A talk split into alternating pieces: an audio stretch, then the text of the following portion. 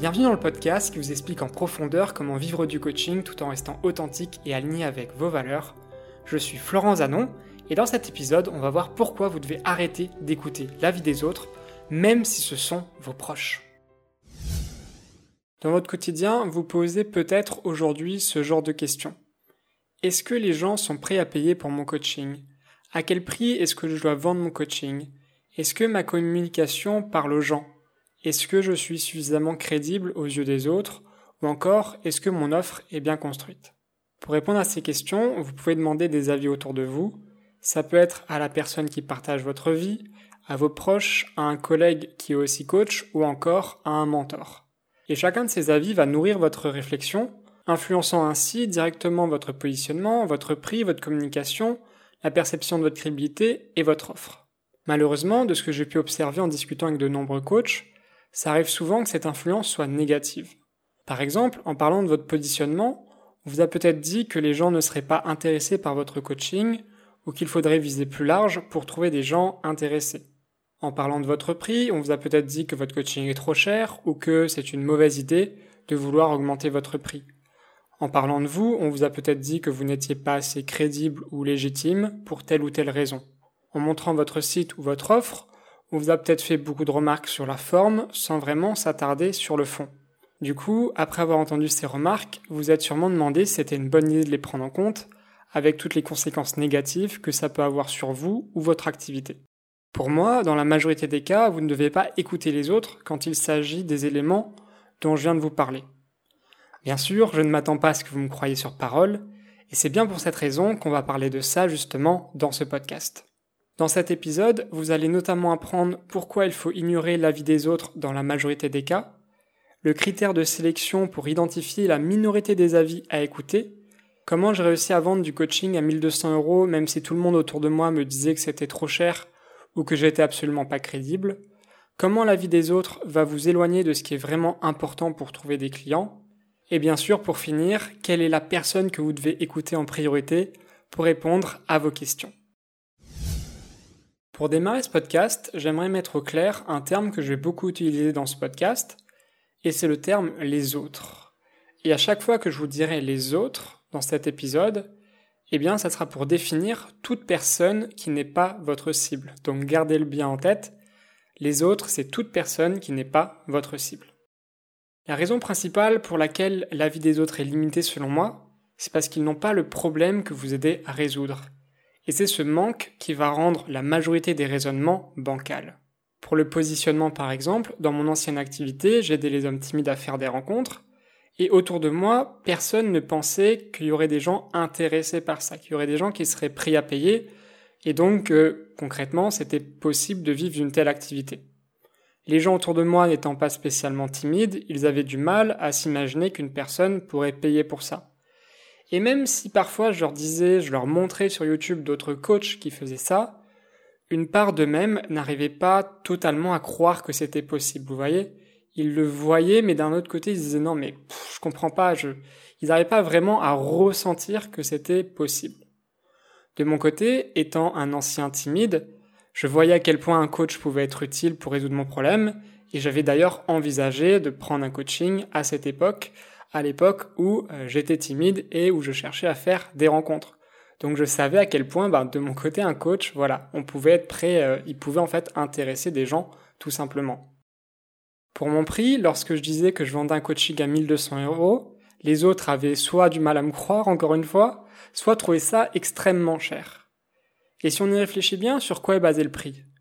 Eh bien, votre prix est basé sur la valeur que vous apportez aux autres. Donc si les autres n'ont pas de problème, vous ne pouvez pas leur apporter grand-chose et votre coaching ne vaudra pas grand-chose du coup à leurs yeux. Ce qui fait qu'un prix de 1200 euros face à euh, pas grand-chose comme valeur qu'on apporte, eh ben ça paraît incohérent du coup, encore une fois, à leurs yeux. Cette réflexion sur le prix, elle marche vraiment dans tous les domaines possibles. Par exemple, quelqu'un qui n'est pas passionné par le VTT aura du mal à comprendre les gens qui investissent 3000 euros dans un VTT voire plus. Parfois c'est 5000, voire 10 000 euros. Et là on peut se dire mais c'est quoi le délire? Eh ben non, c'est pas un délire, c'est juste que la personne a une utilité et qu'on perçoit pas forcément cette utilité à un achat de 3000 euros, 5000 ou 10 000 euros dans un vélo. Au sujet de la communication, lorsque je faisais des vidéos, les autres avaient du mal à juger la pertinence de mon contenu. En même temps, comment est-ce qu'une personne pourrait savoir si mon discours parle aux gens? Si cette personne n'est pas concernée par le problème que j'aide à résoudre Ça serait comme si un prof de russe vous demandait si son cours pour des étudiants qui ont fait 50 russes est clair, alors que vous n'avez jamais fait de russe de votre vie. Mis à part lui dire si son PowerPoint est joli ou non, ça sera difficile de juger la qualité de son cours, n'ayant pas, ben, n'étant pas en fait concerné euh, par le cours et n'ayant pas le niveau nécessaire pour percevoir si ce cours justement est de qualité ou non. Tout le raisonnement que je viens de vous faire sur la communication, sur les vidéos, ça marche autant sur un site internet ou autant sur une offre. Pour la crédibilité, le raisonnement est légèrement plus complexe. Si on simplifie grandement les choses, être crédible, c'est avant tout être perçu comme la solution au problème de votre cible. Je répète cette définition parce qu'elle est importante. Être crédible, c'est avant tout être perçu comme la solution au problème de votre cible. Et on voit bien à travers cette définition à quel point l'avis des autres n'a pas sa place. En effet, si on n'a pas le problème que le coach cherche à résoudre, c'est beaucoup plus difficile de savoir s'il est la solution à ce problème. Donc une personne qui viendrait juger votre crédibilité alors qu'il n'a pas le problème, ben d'une certaine façon, comment est-ce qu'il pourrait vous juger? Parce que justement, il n'a pas ce problème. Vous voyez, comment est-ce qu'il peut juger que vous êtes une solution à un problème qu'il n'a pas? Pour percevoir que vous êtes une solution, il doit avoir ce problème. ce que je dis là, je me répète un peu, mais vous voyez qu'il y a vraiment un, un problème de logique ici, un pur problème finalement de, logique dans ce que je dis, ce qui fait que, ben voilà, les autres, euh, quand on parle de crédibilité, n'ont pas vraiment leur place.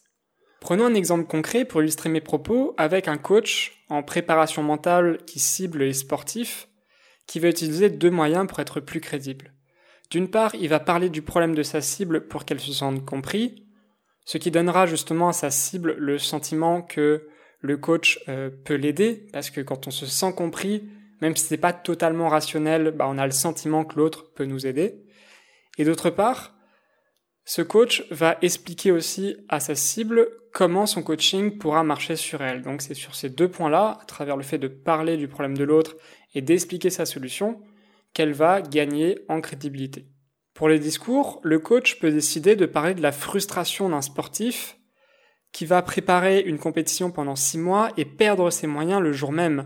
Parce que la compétition, c'est très stressant, il y a beaucoup d'enjeux, et ben, et au final, ben, c'est beaucoup de mental finalement, le stress, etc.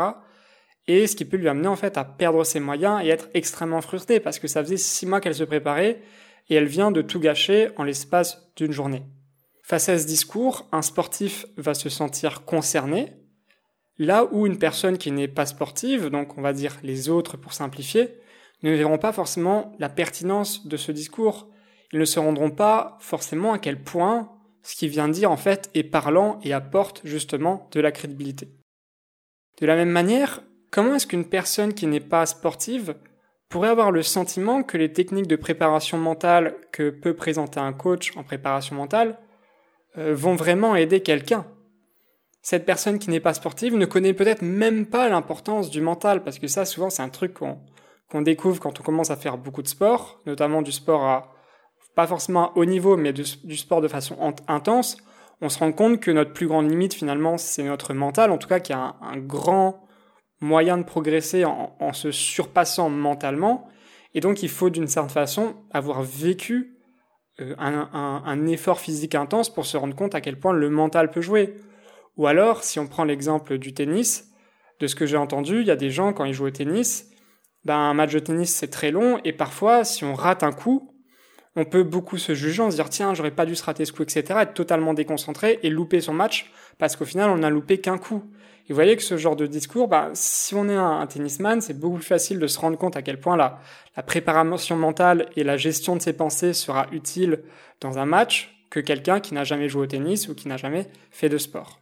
Ici, je vous ai parlé uniquement de deux éléments, mais ça pourrait être plein d'autres éléments. Comme dit, c'est un sujet complexe, donc je vais pas traiter tous les éléments possibles. Mais globalement, vous devez garder en tête que quand vous allez euh, être face à votre cible, vous pouvez peut-être mettre 10 éléments de crédibilité en avant. Et sur ces 10 éléments, il y en a peut-être que un ou deux qui seront perçus par les autres. Ce qui fait que bah, si on vous note sur 10 par exemple en crédibilité, face à votre cible, vous aurez peut-être une note de 10 sur 10 et face aux autres, vous aurez une note de 2 sur 10. Alors que concrètement, vous êtes vraiment crédible en fait mais les autres ne vous jugeront pas comme crédible comme vous avez que 2 sur 10. Comme c'est un point important et que, en tant que coach, vous avez souvent un enjeu de crédibilité au début, j'aimerais vous donner des éléments supplémentaires sur ce point en vous racontant comment j'ai découvert cette leçon finalement, à quel point les autres n'étaient pas forcément pertinents pour juger notre crédibilité. Lorsque j'ai démarré ma première activité, une partie de ma crédibilité venait de mon parcours personnel.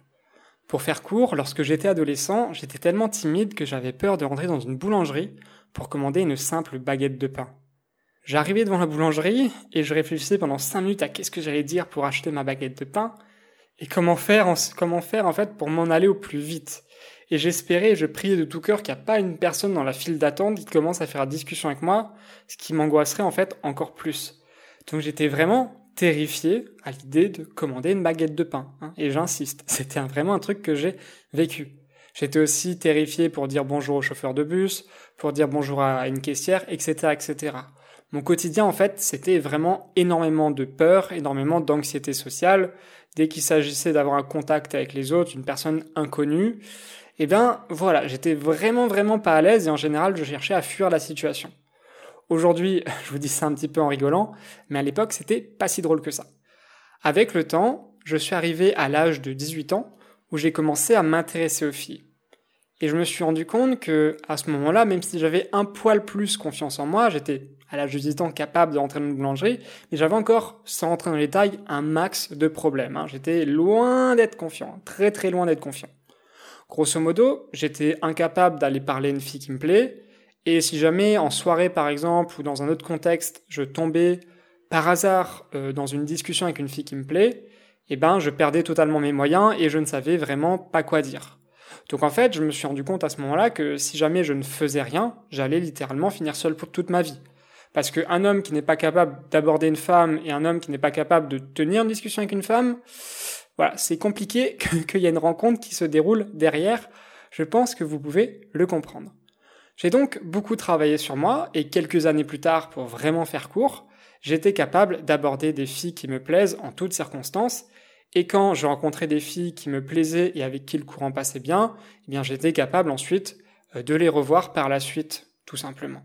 Pour la petite anecdote, j'ai notamment rencontré ma copine avec qui je suis depuis plus de 4 ans, en pleine rue à Strasbourg, un samedi après-midi. Je suis donc passé de l'homme qui avait peur de commander une baguette de pain dans une boulangerie à l'homme capable de faire une belle rencontre, même dans un environnement peu propice comme la rue. Cette histoire, c'est la mienne, et c'est notamment sur celle-ci que je m'appuyais pour être considéré comme crédible auprès des hommes timides. Il n'y avait pas que ça, mais c'était un des piliers sur lequel je m'appuyais pour être plus crédible et convaincre les hommes timides que j'étais la solution pour les accompagner, ou du moins une solution possible pour les aider en fait à résoudre leurs problèmes. Le truc, c'est que quand je racontais cette histoire en soirée, quand l'occasion s'y prêtait, je me rendais compte que j'étais pas toujours euh, spécialement crédible. Je me souviens notamment d'un ami d'un ami qui avait dit à, mon ami, tiens, euh, je m'attendais pas à ce que euh, ce qu'il a cette tête, ce coach en fait. Je m'attendais pas à ce que ça soit ça. Je reprends ces mots. Je m'attendais pas à ce que ça soit ça, un coach en confiance en soi ou un coach dans les relations amoureuses. Pour vous dire qu'il n'avait pas trop eu une super estime de moi, en tout cas que j'avais pas fait forcément super bonne impression. Et en soi, je comprends pourquoi pas mal de gens, quand je racontais mon histoire, ne me percevaient pas comme spécialement crédible. Et j'en voulais pas à ces gens-là. Parce que comme ils n'avaient pas vécu tous les problèmes d'un homme timide, comme c'est rare de rencontrer des hommes vraiment timides dans son quotidien, ça reste une petite partie de la population, eh bien, toutes les difficultés que j'avais traversées, ils pouvaient pas s'en rendre compte, sauf si je leur parlais pendant 5 heures de ma vie, ils pouvaient pas se rendre compte à quel point chaque chose, chaque surpassement de moi que j'avais dû faire, toutes les compétences que j'avais dû développer aussi pour développer mon intelligence sociale, etc., ben, ça n'avait pas été facile, c'était des années littéralement de travail. Ils se rendaient pas compte que j'avais travaillé sur moi pendant littéralement des années et que j'avais euh, surpassé énormément de choses. Et comme c'était pas non plus leur histoire, comme ils n'avaient pas ces problèmes-là, bah, quand je racontais euh, ce que je vivais, ça résonnait pas non plus spécialement avec leur propre vécu. Donc il n'y avait pas ce côté du être plus crédible, être perçu comme plus crédible en faisant euh, comprendre à l'autre qu'on le comprend. Parce que quand je racontais mon histoire à des hommes timides, eux, ils sentaient que je les comprenais parce que j'avais vécu en fait ce qu'ils avaient tout simplement vécu. Et sur l'aspect des obstacles, eh bien, les hommes timides, eux, me trouvaient crédible parce que comme ils avaient eu tous les problèmes que j'avais vécus, eh bien, forcément, ils comprenaient à quel point ben, c'était pas facile ce que j'avais fait. Sur ce point de la crédibilité, ça va même encore plus loin et c'est vraiment un truc euh, rigolo que j'ai observé. Dans mon quotidien, mon image, on va dire, d'homme lambda pour simplifier dans le sens où j'étais pas euh, spécialement super bien habillé, pas spécialement charismatique, pas spécialement euh, ultra un grand orateur, etc., etc. Bref, j'avais pas un peu, vous voyez pas forcément trop ce que je veux dire, mais sur le créneau de, de la séduction et des rencontres, il y a beaucoup de coachs qui se positionnent comme un peu l'homme parfait. Et moi, mon positionnement, c'était plus, je suis juste un ancien timide qui est devenu un homme normal, pour simplifier. J'avais vraiment euh, un peu ce positionnement.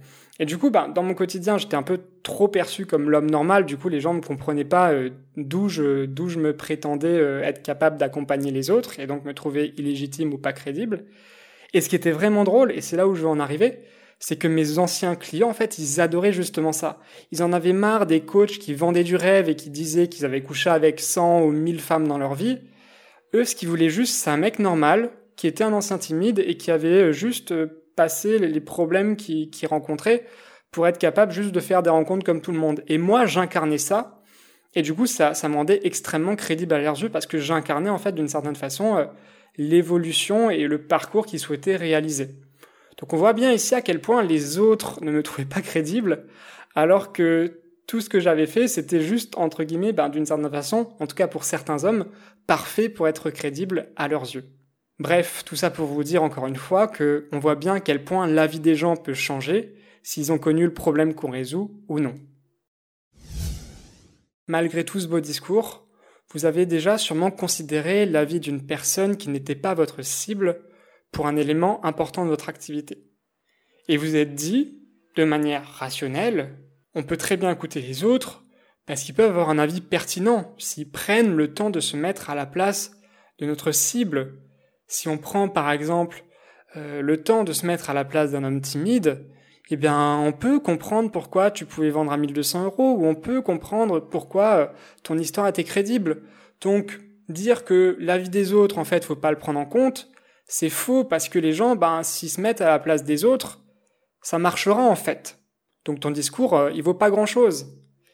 Eh bien, je peux entendre cette remarque, et c'est pas pour rien que je la dis là, mais en fait, cette remarque, elle soulève justement le véritable problème qu'il y a avec les autres.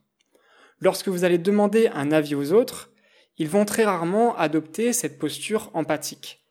Soit ils ne vont pas faire l'effort de se mettre à la place de l'autre, s'ils ont assez d'éléments pour le faire, ils vont donc se retrouver dans une posture où ils réfléchissent trop en pensant à eux-mêmes.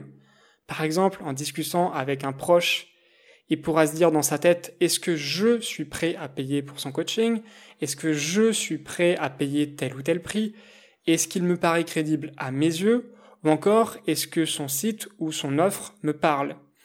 Et en fait, ce phénomène où les gens cherchent pas vraiment à rentrer dans l'univers des, des autres, vous verrez que c'est quand même un, pour moi en tout cas, de ce que j'ai identifié avec les gens que j'ai discuté, ça reste un, défaut euh, de communication assez commun en fait. Par exemple, euh, l'autre fois, je discutais avec quelqu'un et j'exprimais ma vision des vacances. Qu'est-ce que moi je voulais faire pour les vacances? Et cette personne me disait non, mais moi, je te conseillerais plus de faire ça, ça, ça et ça pour tes vacances. Et en fait, ce qu'elle me recommandait comme conseil de vacances, c'était sa vision des vacances idéales. Et donc, elle m'a pas forcément pris le temps de comprendre ma vision des vacances idéales pour me répondre. Et je pense que dans énormément de discussions, c'est vraiment un problème de communication de base où les gens ne prennent pas assez le temps de se dire attends, la personne souhaite un avis pour elle, il faut pas que je lui expose ma, comment moi je ferais dans mon monde, parce que la réponse adaptée, il faut qu'elle soit ben, justement euh, adaptée à son monde. Donc je dois d'abord rentrer dans son monde, comprendre comment elle fonctionne, pour ensuite donner des conseils qui vont marcher dans son univers à lui.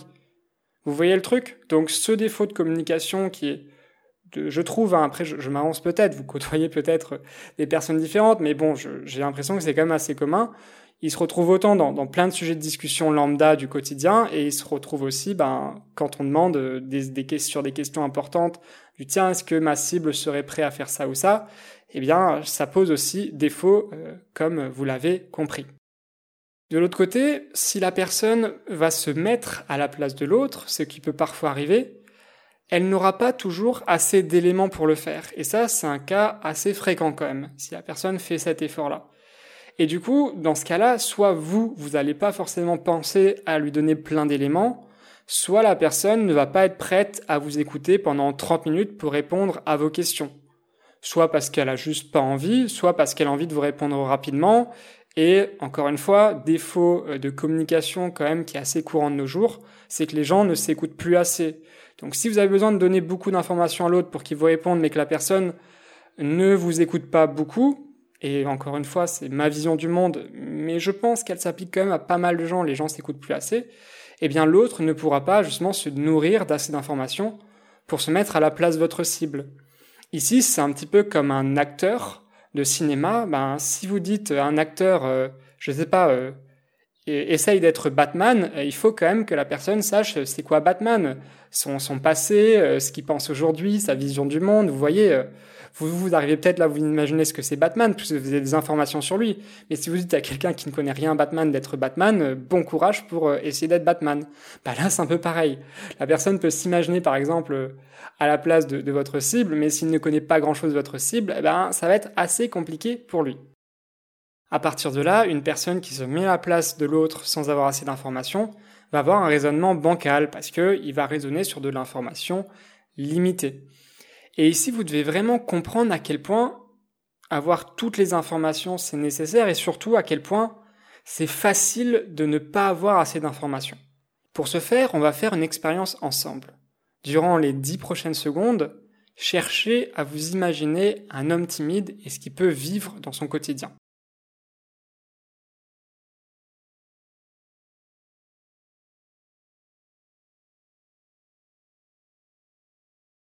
Est-ce que vous êtes imaginé un homme qui ne fait jamais de rencontre ou qui n'arrive pas à parler à une femme qu'il souhaite même s'il la croise en soirée?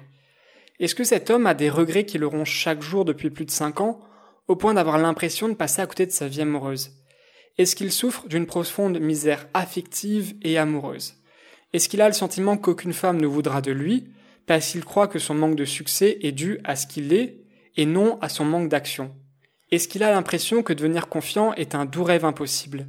Est-ce que cet homme a honte de lui et se sent profondément seul à chaque fois qu'il voit ses amis qui, eux, sont en couple?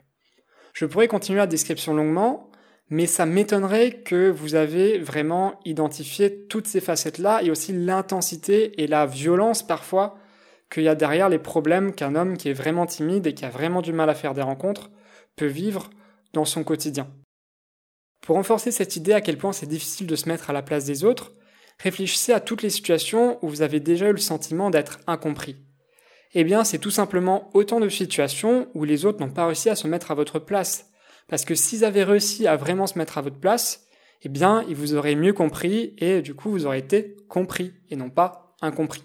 Et vous pouvez observer des situations au quotidien où l'autre va justement soit euh, pas faire l'effort de se mettre à votre place, on peut, par exemple, je sais pas, dans le salariat, s'imaginer un manager qui en a pas grand chose à faire de sa façon de manager, qui va traiter un peu les autres mal et qui va pas chercher à comprendre les difficultés des autres. Donc là, c'est euh, zéro empathie, c'est j'en ai rien à faire de ce que tu vis, j'ai pas envie de faire d'efforts. Mais ça peut être aussi parfois des cas, par exemple dans votre relation de couple, dans une ancienne relation de couple, où vous vous sentiez incompris, vous avez dit à l'autre du mieux que vous pouvez à quel point ce que vous ressentiez, et l'autre, même en faisant des efforts, parfois n'arriviez pas à vous comprendre. Donc vous voyez que c'est pas vraiment forcément une, la faculté la plus facile du monde de se mettre à la place de quelqu'un d'autre.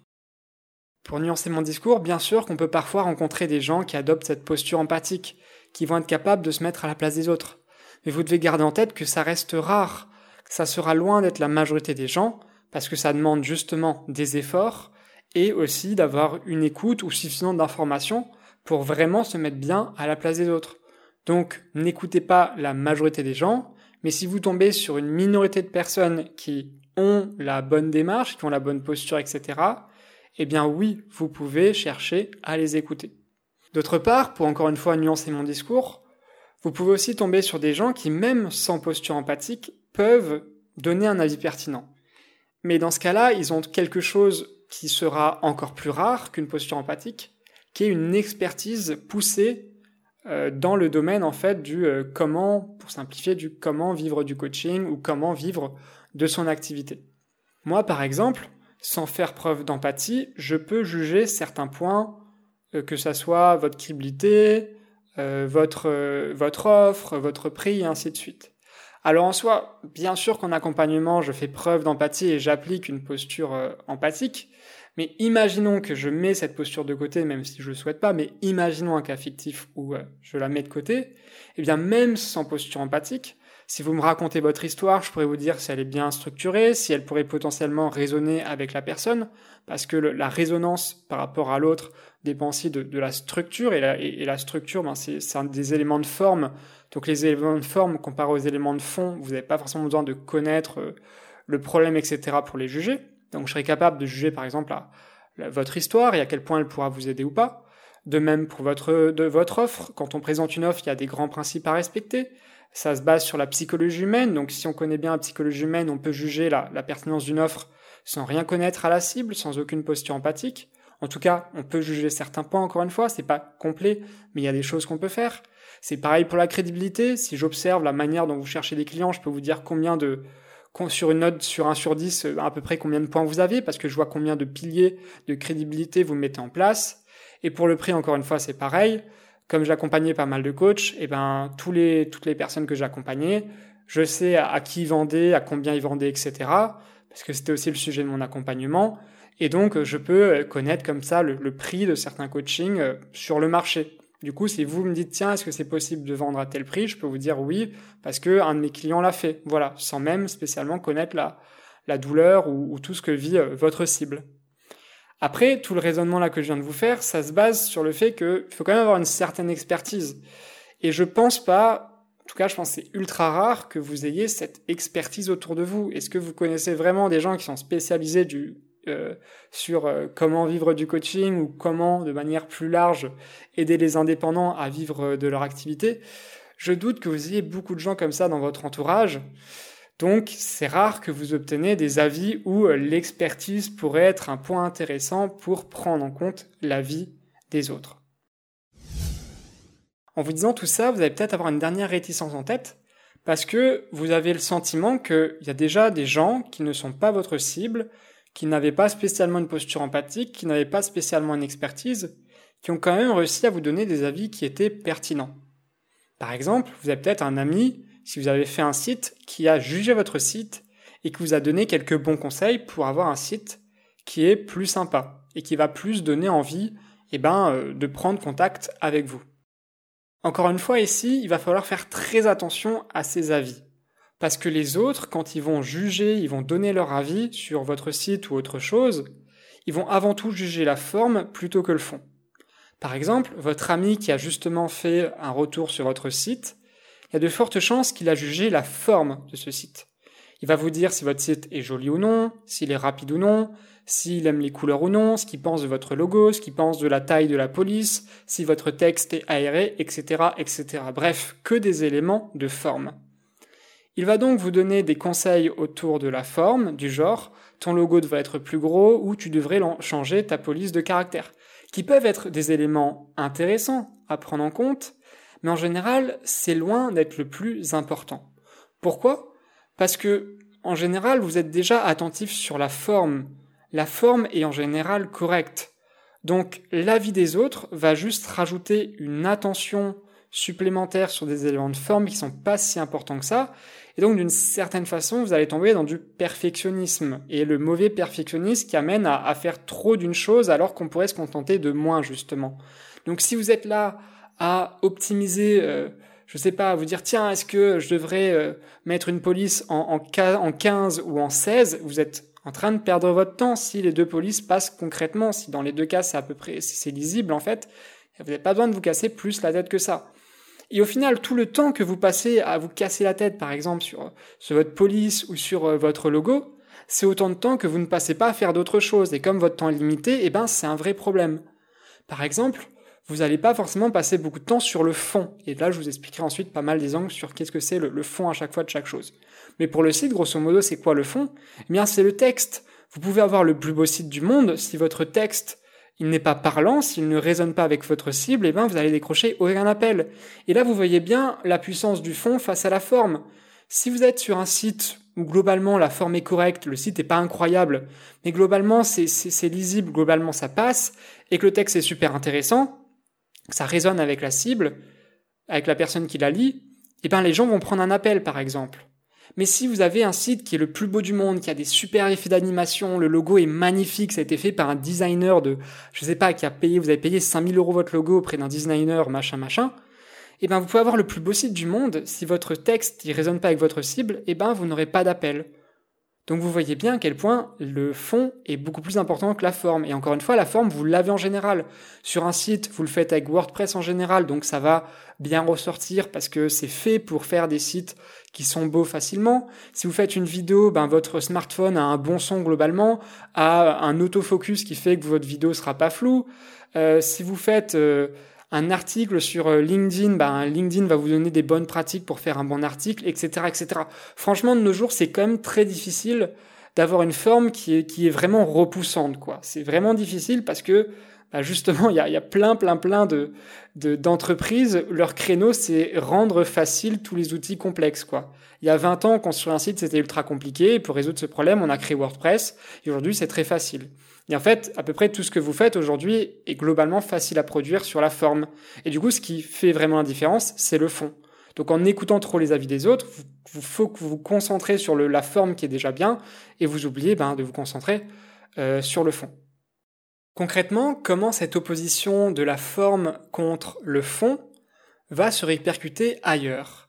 Autant sur l'aspect de la communication, c'était assez évident de voir quand est-ce qu'on fait du fond ou quand est-ce qu'on fait de la forme, mais vous pouvez aussi avoir cette distinction sur les autres points, même si elle est un peu plus subtile.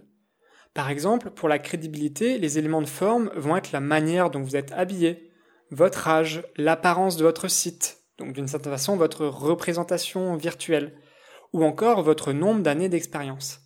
Même si ces éléments peuvent être importants, ils ne sont pas déterminants, dans le sens où vous pouvez vous en passer, ou s'ils n'ont rien d'incroyable, ça ne va pas spécialement vous pénaliser. Le problème, c'est que comme les autres vont accentuer ces points, vous allez croire que vous devez justement les avoir. Par exemple, j'ai une cliente qui a 23 ans, qui était considérée au moment où elle s'est lancée comme pas très crédible aux yeux des autres. Et comme les autres lui renvoyaient l'image en fait qu'elle n'était pas crédible, et eh ben avec des, des, gros doutes pour être capable de trouver des clients.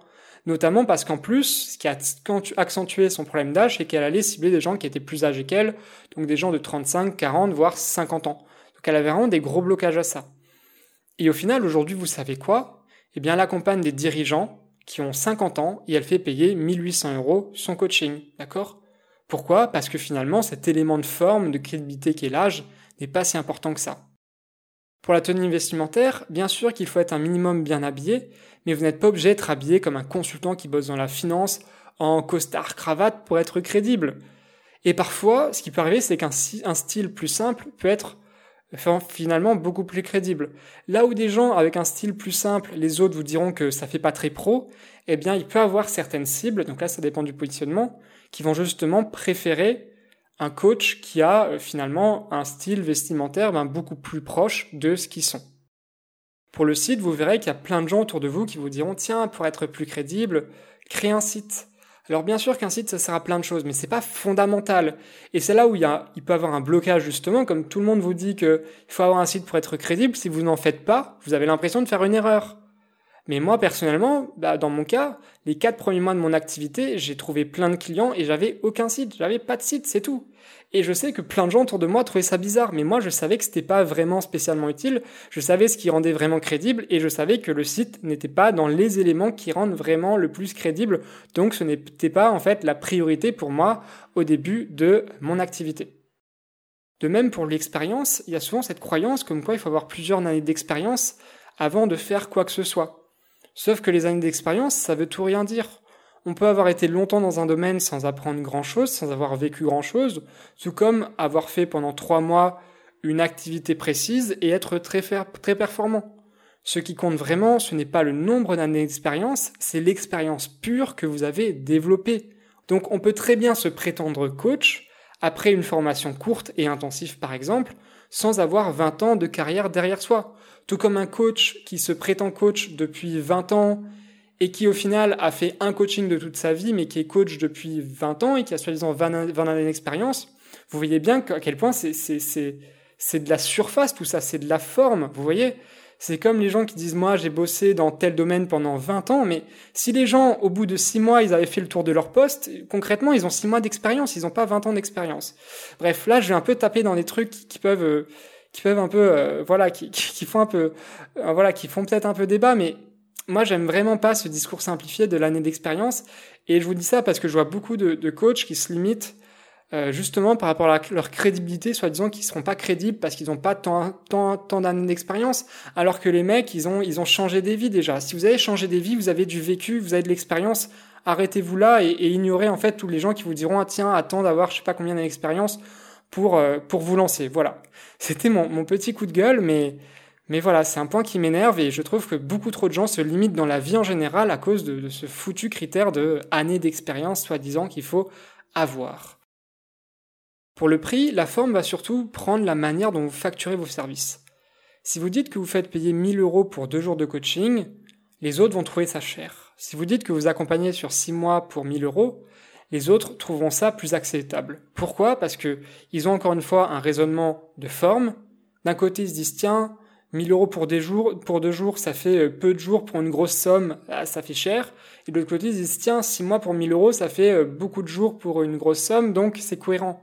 Sauf que, comme vous le savez, votre prix ne dépend pas du temps du coaching, mais de la valeur que vous apportez aux autres, et c'est bien différent.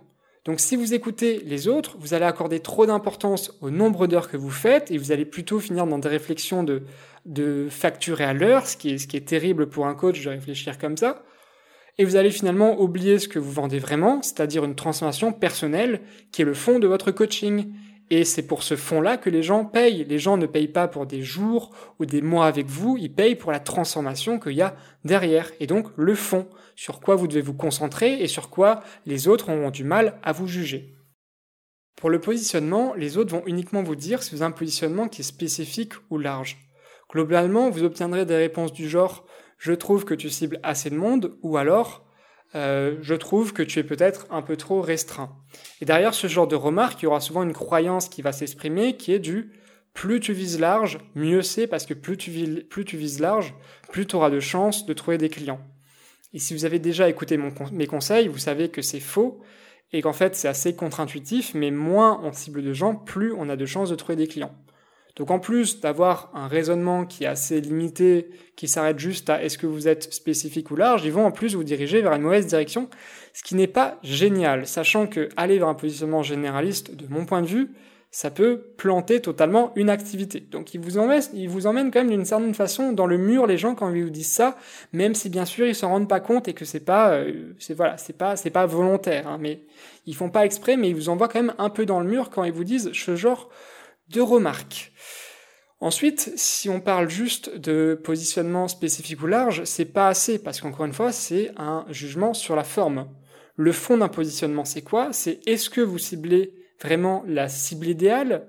Donc, est-ce que vous avez vraiment précisément défini la bonne cible parmi toutes les cibles potentielles? Et ensuite, est-ce que euh, vous aidez à résoudre un problème qui est douloureux, urgent et reconnu? Et là, on touche vraiment au fond d'un positionnement et de ce qu'il faut travailler en priorité. Sachant tout ça, bien sûr que vous pouvez continuer à écouter les avis qui portent sur la forme, mais remettez la forme à sa place, ce n'est pas crucial, sauf si vraiment vous êtes planté sur la forme, travaillez-la, mais si elle est correcte, je vous invite à mettre de côté ces conseils ou euh, euh, voilà, les, les, prendre en compte plus tard et d'abord bosser le fond, parce qu'en général, c'est ce que vous devez bosser en priorité pour vivre du coaching. Maintenant que vous savez tout, je pense que vous avez une petite idée de la personne que vous devez écouter en priorité. Et cette personne, c'est tout simplement votre cible. Comme c'est votre cible qui est concernée par votre coaching, c'est auprès d'elle que vous saurez si elle est intéressée justement par ce coaching, combien elle est prête à payer, si votre communication lui parle, si votre offre est bien construite, et si vous êtes crédible à ses yeux. Peu importe ce que les autres vous diront, au final, c'est toujours votre cible qui aura le dernier mot, parce que c'est elle qui décide, c'est elle qui est concernée, c'est autour d'elle que vous construisez votre activité. Vous devez donc l'écouter en priorité. En soi, même si vous adhérez à cette idée, elle n'est pas toujours évidente à mettre en pratique, et j'aimerais finir sur ce dernier point qui est très important. Vous pouvez avoir toutes les meilleures intentions du monde d'écouter votre cible, si jamais vous échangez très rarement avec elle parce que votre stratégie ne vous met pas en contact avec elle, eh bien ça va être difficile d'entendre une personne avec qui vous n'échangez pas. Vous voyez? Donc si jamais vous avez une stratégie où vous êtes très peu en contact de votre cible et que vous vous posez encore beaucoup de questions autour de votre positionnement, de votre prix, euh, de votre offre, etc., etc., je vous invite vraiment à mettre en place une stratégie où d'une manière ou d'une autre, vous allez être en contact avec votre cible pour résoudre au plus vite ces questions qui sont extrêmement importantes pour bien développer votre activité. Merci d'avoir écouté ce podcast jusqu'au bout. Si jamais vous l'avez apprécié, vous pouvez le partager avec trois coachs autour de vous qui écoutent trop les autres. Vous pouvez aussi me laisser un avis sur Apple Podcast, le lien est dans la description. À ce sujet, je tiens à remercier Camélita qui a pris le temps de réinitialiser son mot de passe sur Apple Podcast, spécialement pour se connecter à son compte et me laisser un super commentaire qui m'a mis dans une super énergie pour réaliser cet épisode. Sur ce, je vous donne rendez-vous dans le prochain épisode et je vous souhaite de passer une très belle journée.